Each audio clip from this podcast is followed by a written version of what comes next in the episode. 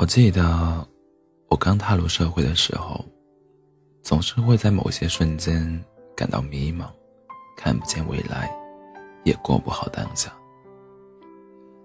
我们都会在某个年纪遇见这样的困惑吧？明明已经很努力的去追求想要的生活了，但现实总是很残忍，远方依然很遥远。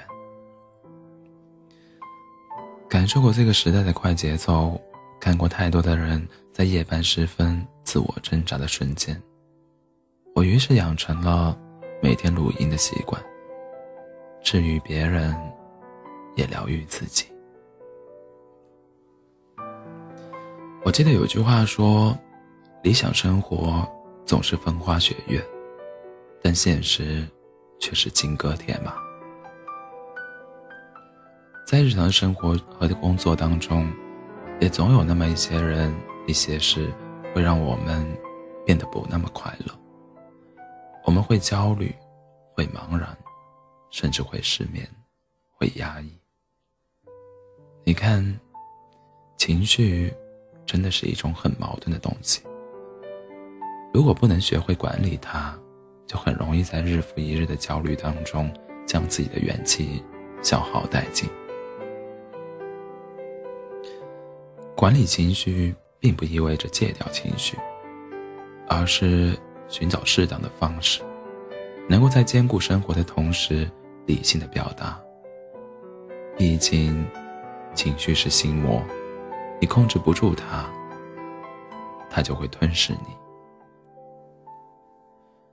有一次我去北京出差，在高铁上碰到一个女孩，她就坐在我附近的位置上，安安静静的看书。当时我在想，他一定是一个很热爱生活的人吧。后来他接了一个电话，原本平静的语气突然变得激烈起来。在他们的对话当中，我大致了解到，因为公司结构的变动，女孩的职职位也被调整了。显然，他对公司的这个决定十分不满，最后撂下话说：“让我选择辞职。”挂了电话的他，明显好像静不下心来，就和朋友打起电话吐槽。聊了一会儿，他一边煲着电话粥，一边拧开杯子，打算去接杯水。就在他单手接开水的时候，车厢突然出现了一小阵晃动，滚烫的热水顿时淋在了他手上，他惊呼一声，杯子也掉在了地上。乘务员应声前来查看。女孩怒气冲冲地质问列车为什么会颠簸，结果，结果导致自己烫伤了，说要投诉他们。乘务员一边道歉，一边取来药物为她处理了伤烫伤。而在这个过程中，女孩也一直在愤怒地质问。回到座位之后，她依然满脸怨气，动作也比较粗暴，一不留神又把手机屏。磕在了桌板的边角上，屏幕裂了一道纹。我感觉到他情绪几乎已经要到达崩溃临界点了。他把头埋在自己的胳膊里，也许他偷偷的哭了。其实我想他，也许并不，并不一直都是这样的暴脾气，但一件事接着一件事，而且都没那么让人开心。他大概心里也在想，为什么今天自己这么倒霉吧？我们都有过这样的时刻吧。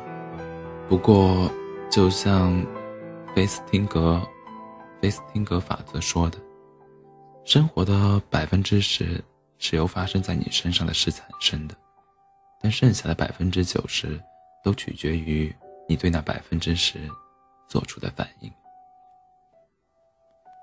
如果在接电话的时候，他能够稍微控制一下情绪，也许就不会有接下来的烫伤事故了。如果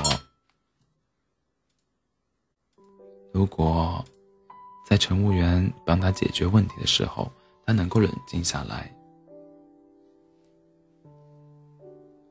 也许乘务员就不必那么难堪，自己也不会丢了形象。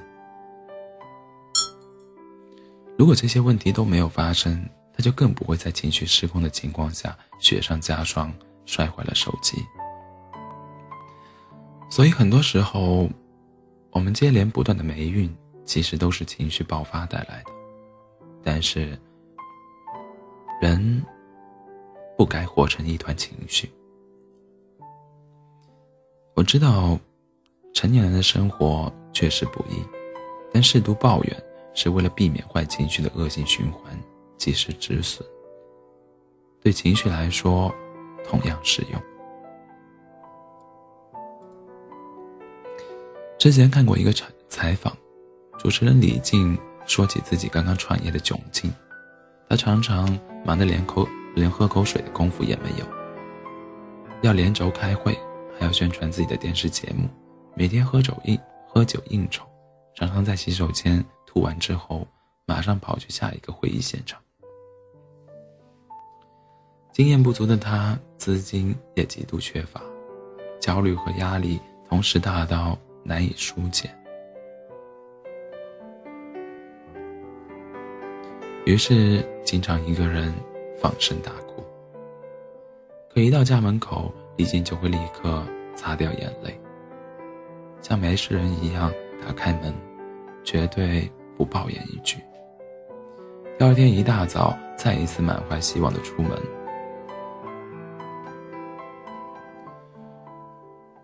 在二零零五年，中国第一档网络视频互动谈话节目《近距离》和我们见面了。二零零九年，这档节目又以更名为《非常近近距离》火遍全国。我一直都觉得，除了李静自身的实力，他强大的情绪管理能力也是把他推向成功的一大因素吧。一个懂得管理情绪的人，更容易在人生的道路上拥有好运气。所以，无论境况多么糟糕，我们都不要受制于坏情绪，而是去做情绪的掌掌控者。我一直很喜欢这样一句话：你的情绪会影响你的判断，而你的判断会影响你的行为，你的行为也会影响到你的习惯，最后你的习惯会影响你的人生。只有真正控制住了情绪，才能够活出自己想要的人生。觉得自己过得不够好的时候，也要及时跳出情绪怪圈，也许一切就没有你想的那么糟了。